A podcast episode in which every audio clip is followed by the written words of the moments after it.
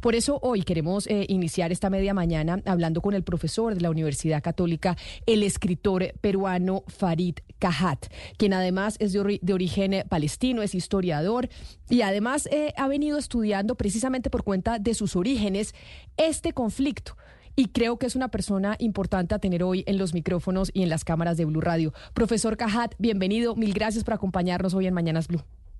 Eh, gracias, buenos días. Digamos que América Latina, que no está siempre en el panorama internacional, cada vez se viene sumando más al análisis de lo que pasa en el mundo. Y hoy el mundo tiene los ojos puestos en el conflicto entre Israel y Hamas. Y nos preguntamos nosotros acá es, ¿entendemos nosotros realmente el origen de este conflicto? Sabemos que hay miradas distintas y no hay eh, un acuerdo frente a lo que suscitó este enfrentamiento. Pero quizá, profesor, usted que ha hecho un estudio profundo sobre este tema, sobre todo también por sus orígenes eh, palestinos, nos podría ayudar a entenderlo mucho mejor. Quiero empezar por preguntarle, y es, ¿es posible hoy en la situación que estamos viviendo y que se está viviendo en Medio Oriente que haya una solución de dos estados? ¿O eso ya es una cosa que tenemos que pasar la página y saber que eso no va a ser posible nunca? Eh, bueno, es que la otra alternativa sería un Estado para ambos pueblos, eh, con igualdad de derechos, prescindiendo de la religión o etnicidad de los ciudadanos. Pero Israel tampoco acepta eso. El actual gobierno israelí no acepta un Estado palestino eh, jamás tampoco ha aceptado un Estado palestino solo en 22% de la Palestina histórica. Pero habría que recordar que otros actores sí aceptaban esa solución y esa solución podría retomarse bajo un nuevo liderazgo en Israel. Eh, recordemos que justamente eh, Benjamín Netanyahu, el primer ministro israelí, y Hamas fueron quienes boicotearon activamente las negociaciones entre israelíes y palestinos en el pasado. El caso de Netanyahu, en los mítines que él presidía contra los acuerdos firmados por el entonces primer ministro Isaac Rabin, se representaba este último con un uniforme de la Alemania nazi en Israel, el Estado del pueblo judío. Esa fue una incitación clara a la violencia y un extremista judío terminó matando a Isaac Rabin. En el caso palestino, el boicot eh, de Hamas a las negociaciones fue a través de atentados suicidas. Entonces, eh, parte de la paradoja es que los actores que ahora se enfrentan sin cuartel eh, son los que hicieron naufragar el proceso de negociaciones pero en un contexto en donde no hay igualdad entre las partes. Eh, Israel es una potencia de primer orden a nivel eh, eh, de Oriente Medio en lo militar, jamás no tiene aviación, no tiene marina, no tiene blindados, no hay equidad de fuerzas, eh, y en un contexto en el que Israel es una potencia que ocupa ilegalmente territorio palestino, las resoluciones de la ONU lo dicen y por eso los llaman territorios palestinos ocupados, y bloquea la franja de Gaza de 2007 eh, por aire, mar y tierra, lo cual, según la ONU y la Cruz Roja, constituye un eh, castigo colectivo contra la población. Profesor Farid Kahat, eh, lo que usted habla de los boicots de parte y parte explican, digamos, la imposibilidad para llegar a un acuerdo en los últimos 60 eh, años, si se quiere. Pero esto obviamente tiene sus orígenes eh, de una manera centenaria y hasta milenaria. Y quisiera que nos fuéramos allá tratando de ser lo más claros posible para una audiencia que obviamente no está familiarizada con esto en el día a día. Y se lo planteo en estos términos. ¿Quiénes estuvieron primero en esa, en esa tierra? ¿Los palestinos o los judíos? Bueno, la respuesta sería los cananeos, ¿no? que ya no existen como cultura, pero no fue ninguno de los dos contendientes. Y cuando se hacen pruebas de ADN, los palestinos tienen más de cananeos que eh, la mayoría de los eh, judíos israelíes, porque parte de ellos vienen de Europa. Habría que recordar que el actual primer ministro no apellidaba originalmente Netanyahu, apellidaba Mileikowski. Su familia viene de Polonia. Eh, pero además, suponiendo que hay una respuesta categórica a esa pregunta, de ahí no deriva el hecho de que nadie más tenga derecho a vivir eh, en igualdad de condiciones en ese territorio. Todos los pueblos que han vivido históricamente ahí tienen una reivindicación legítima, por lo menos los que continúan viviendo ahí, tienen una reivindicación legítima, judíos y árabes por igual. No es una situación en la cual los derechos de uno tengan que ejercerse a expensas de los derechos de los demás. Listo, entonces, resuelto el, el, asunto de que lo que importa no es quiénes estuvieron primero, porque esos no necesariamente tienen más derecho que los otros, vamos a la explicación religiosa. Hemos dicho que es en ese territorio está, digamos, la, es la cuna de las tres grandes religiones monoteístas y además, eh, pues están los, los lugares sagrados, eh, tanto del Islam como de la religión judía, eh, de los más sagrados, quiero decir. ¿Cómo, nos puede usted explicar en palabras sencillas eh, la importancia del territorio para ambas culturas?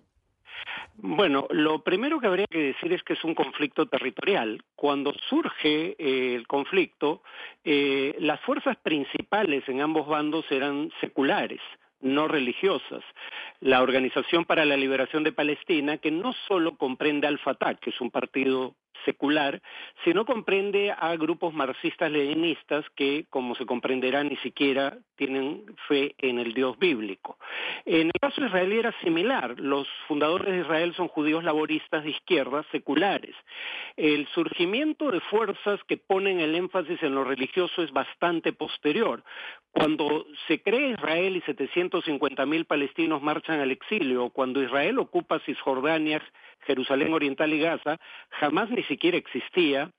Y, y, tampoco existían los partidos religiosos que ahora, o por lo menos eran una fuerza significativa, que ahora son parte de la coalición de gobierno. Es cierto que cuando la religión se mezcla con la política, eh, las cosas se complican, porque quien habla o cree hablar en nombre de Dios está menos dispuesto a hacer transacciones. con la palabra de Dios no se negocia. Pero reitero, este es un fenómeno relativamente reciente, no estuvo en el origen en lo fundamental del conflicto.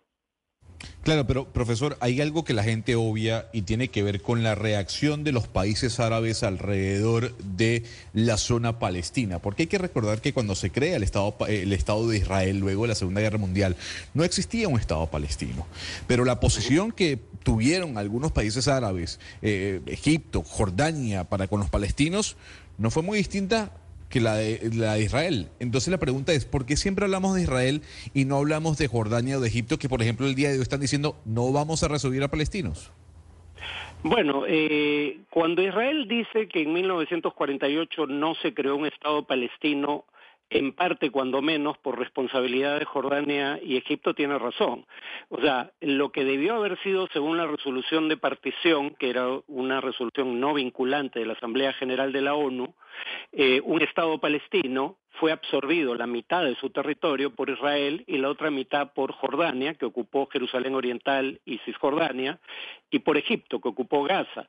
Pero Israel se, apropió también de esos territorios en 1967, por eso esa ya no es la historia fundamental de lo que está pasando ahora, porque ni Egipto ni Jordania fueron, digamos, están ya en control de esos territorios. Pero es cierto que los estados árabes no solo han hecho poco por ayudar a los palestinos, eh, sino que incluso en ocasiones los han masacrado, eh, como el ejército sirio en el Líbano, eh, o milicias libanesas en Sabri y Shatila, o el ejército jordano en, en, la década del 60. aquí habría que decir que esta perspectiva según la cual los árabes son naturalmente aliados porque comparten lengua y la mayoría de ellos religión, es tan equivocada como pensar que porque la mayoría de los latinoamericanos hablamos español y, somos católicos, eh, no hay conflictos armados entre países de la región. Claro.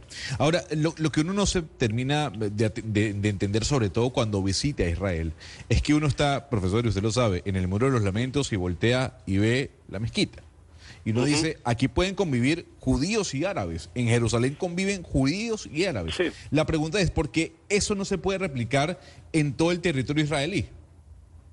Ah, bueno, eh, eh, habría que decir que contra lo que se suele creer, este no es un conflicto ancestral. Eh, digamos que la convivencia entre, entre judíos y árabes no siempre ha sido ejemplar, obviamente, en el pasado, pero si se le compara con el trato que los judíos recibieron históricamente en Europa, los judíos fueron bastante mejor tratados en el mundo de mayoría musulmana y en la provincia otomana de Palestina que, eh, que en Europa. ¿no? La convivencia era relativamente pacífica, mi padre tenía amigos judíos con los que hablaba en árabe, porque esa era su lengua materna. Eh, el conflicto es, se origina, es un conflicto moderno, es un conflicto entre naciones. Eh, el concepto moderno de Estado-nación es en parte del problema. Antes era común que distintas culturas coexistieran dentro de un mismo Estado y el principal imperio musulmán, el otomano, tenía una mayoría de población eh, no musulmana en Estambul, su capital. Pero el Estado-nación moderno suele partir de la premisa de que el, Estado debe garantizar la soberanía de una nación particular, habitualmente definida por etnicidad, o sea, religión o lengua, a expensas de cualquier otro grupo. Este es un fenómeno del último siglo, no es un conflicto milenario. Eh, profesor, un montón, de llamados de políticos y de personas que se dicen pacifistas dicen, bueno, jamás no representa a toda la población de Palestina, igual Netanyahu no representa todo el sentir del pueblo judío, pero la pregunta es, ¿qué tan políticamente exitoso puede ser un partido o postura que diga eso en los dos sitios? Alguien que diga, bueno, eh, los dos estados pueden convivir, debe haber dos estados. ¿Es eso popular decirlo tanto en Palestina como en Israel en este momento? En Palestina es menos controversial que en Israel, ¿no? Eh, hoy en día, eh, porque las acciones tanto de Netanyahu como de Hamas eh, precisamente buscan polarizar, es decir, acabar con el centro político, y en parte lo han logrado. Netanyahu ha gobernado 12 de los últimos 14 años en Israel. La única buena noticia, diría yo, que emerge de lo que está ocurriendo es que muy probablemente cuando este, esta eh, etapa en la que estamos termine, eh, jamás vaya a quedar reducido a su mínima expresión, por un lado, eh, y por otro lado es probable que Netanyahu en un futuro relativamente cercano pierde el gobierno. primero hay antecedentes, ¿no? Golda Meir en 1973 con la guerra con los países árabes, Begin, Menachem Begin en 1982 eh, tras la invasión del Líbano, Ehud Olmer tras la invasión de Líbano nuevamente en 2006. En tanto esas eh, eh, experiencias militares fueron consideradas parcial o totalmente fallidas en Israel, estos gobernantes perdieron el cargo dentro de los dos años siguientes al final de la guerra. Las encuestas ya revelan que la mayoría de israelíes culpa al gobierno de Netanyahu por eh, lo ocurrido con los ataques criminales de Hamas.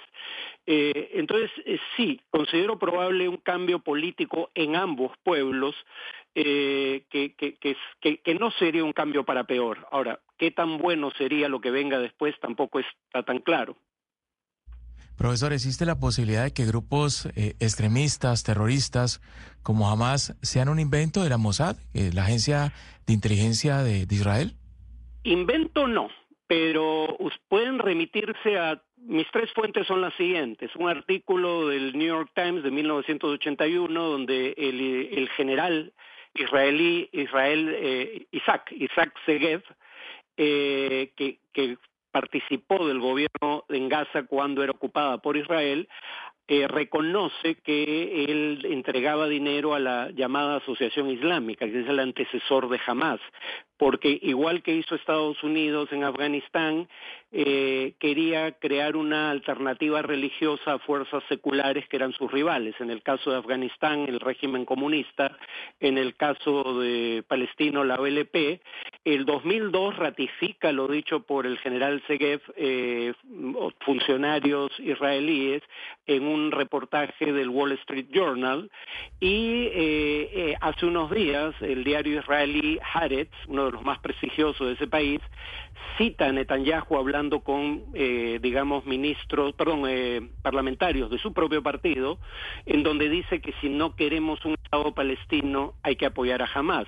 Él creía que Hamas estaba contenido en Gaza por el cerco, por aire, mar y tierra, y por los ataques regulares de Israel que mantenían la capacidad operativa de Hamas bajo límites controlados. Ahora queda claro que se equivocó, eh, pero digamos, eh, decir que Hamas es una criatura de la inteligencia israelí es exagerar, pero que Israel estuvo en el origen del monstruo que al que ahora combate, eso es absolutamente cierto. Claro, porque profesor Cajat, en un momento dado cuando se estaba hablando, porque hubo eh, un, eh, un momento en donde se habló y era de interés también de Israel, de cómo se discutía sobre un Estado palestino, en el momento en que empieza a existir el terrorismo por parte de Hamas, ya la discusión por parte de Israel no es sobre un Estado palestino, sino sobre el terrorismo. Y cuando se habla de terrorismo y de un enfrentamiento contra terroristas, evidentemente la discusión y el argumento está ganado.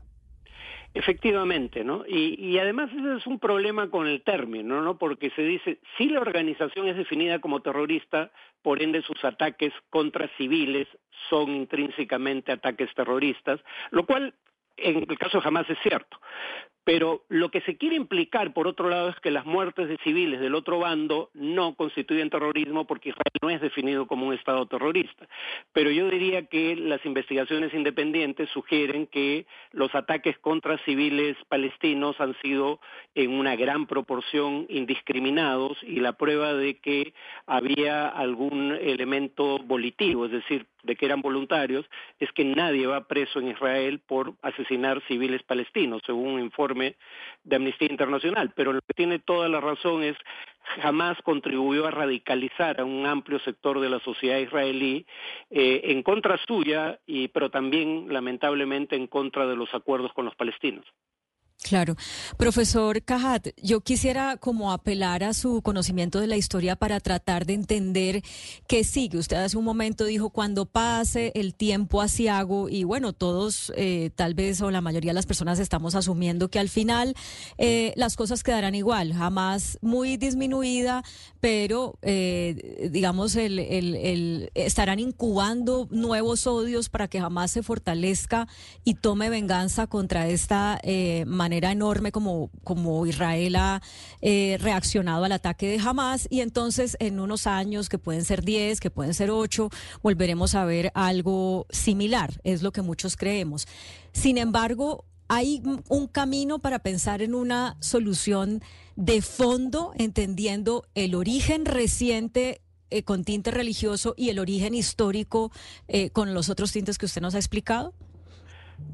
A, ver, eh, habría que recordar cuando se dice, por ejemplo, que este es el 11 de septiembre de Israel, que uno, los terroristas atacan a mansalva civiles inocentes precisamente para provocar una, primero para polarizar, lo dijo explícitamente Bin Laden en su momento, para dividir el mundo entre nosotros y ellos y en medio no hay nada, y dos, para provocar una respuesta eh, sobredimensionada de la parte atacada y veamos cuál fue el resultado de la estrategia norteamericana tras el 11 de septiembre una invasión fallida a, Irak que fue ilegal bajo el derecho internacional y que terminó con la creación del Estado Islámico, eh, un país que no tenía nada que ver con los ataques terroristas del 11 de septiembre, una invasión legal, es así, Afganistán, pero también fallida, y 21 años después los talibanes regresan al poder y un incremento de, cuatro a cinco veces en el número de muertes en el mundo por acto de terrorismo. O sea, estas respuestas sobredimensionadas genera odios que ayuda a reclutar a estos movimientos. Y me temo que Israel está haciendo una respuesta de ese tipo en Gaza. Eh, la pregunta es, ¿qué tan exitosa va a ser la estrategia israelí en cuanto a, eh, digamos, suprimir la presencia militar de Hamas en Gaza, pero además quién gobierna Gaza y cómo se reconstruye Gaza después de la guerra. Eh, presumo que Israel no busca ocuparla, Biden ya ha advertido que no debería intentarlo, pero la Autoridad Nacional Palestina está reducida a su mínima expresión, es sumamente impopular y no va a llegar a Gaza, eh, digamos, trepada en un tanque israelí.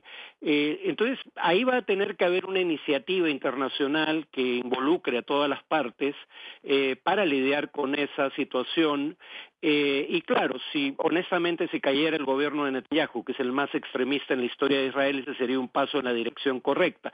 El líder israelí que tiene una posición claramente diferenciada del resto de la clase política y que tiene alguna posibilidad de éxito electoral es Yair Lapid, que es el único líder que ha dicho explícitamente que está a favor de la creación de un Estado palestino.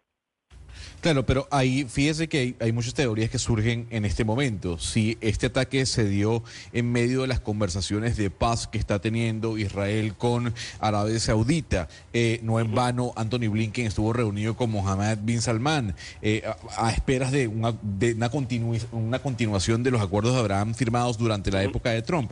Pero a diferencia de lo que opina mi compañera Claudia Palacios, yo le pregunto, ¿Qué papel juega Irán en ese futuro pacifista entre Palestina e Israel? Entendiendo de que Irán, la meta de Irán es desaparecer al Estado de Israel.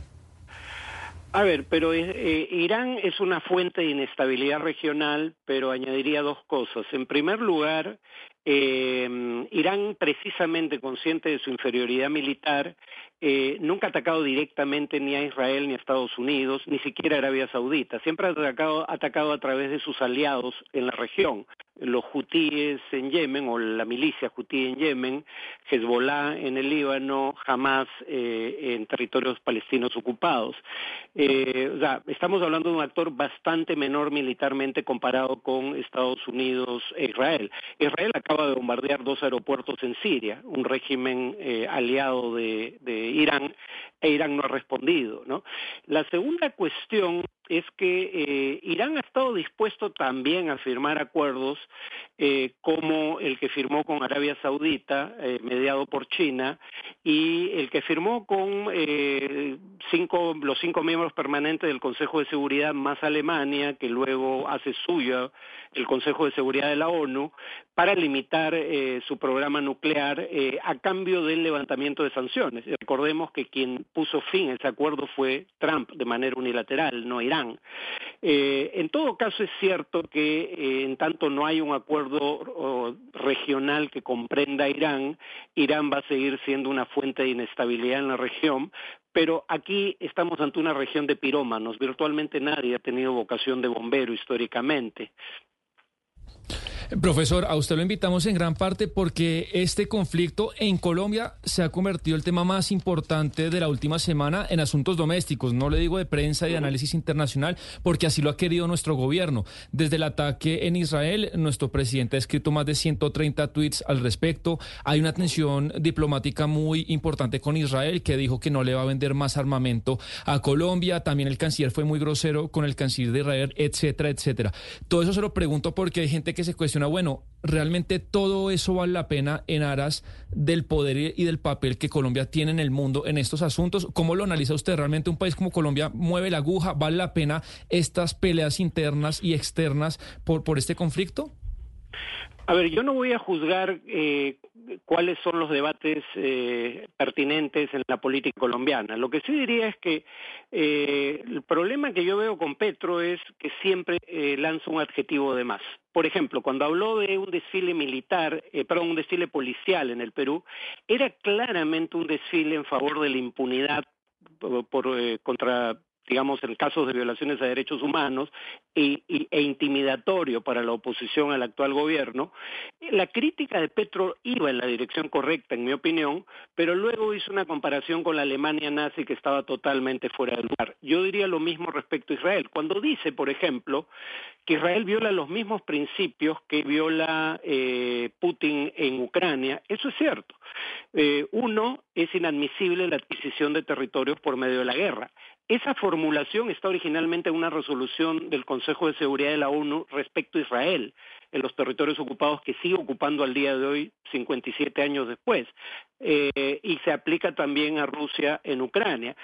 Putin, ¿por qué está requisitoriado por la Corte Penal Internacional? Porque no se puede, según la Cuarta Convención de Ginebra, trasladar población civil del territorio ocupado al territorio de la potencia ocupante.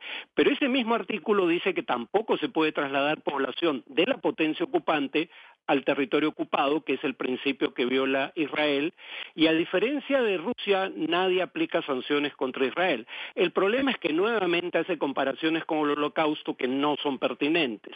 Eh, el holocausto fue un genocidio de 6 millones de personas, no es una situación equivalente, eh, pero además no ayuda a los palestinos la comparación porque inmediatamente la atención gira en torno a la naturaleza del holocausto, cuando la situación, no siendo similar, es suficiente suficientemente horrenda como para que amerite la atención internacional. Entonces yo diría el problema que yo veo con Petro es que siempre lanza un adjetivo de más al final de argumentos que a veces son eh, certeros y coherentes.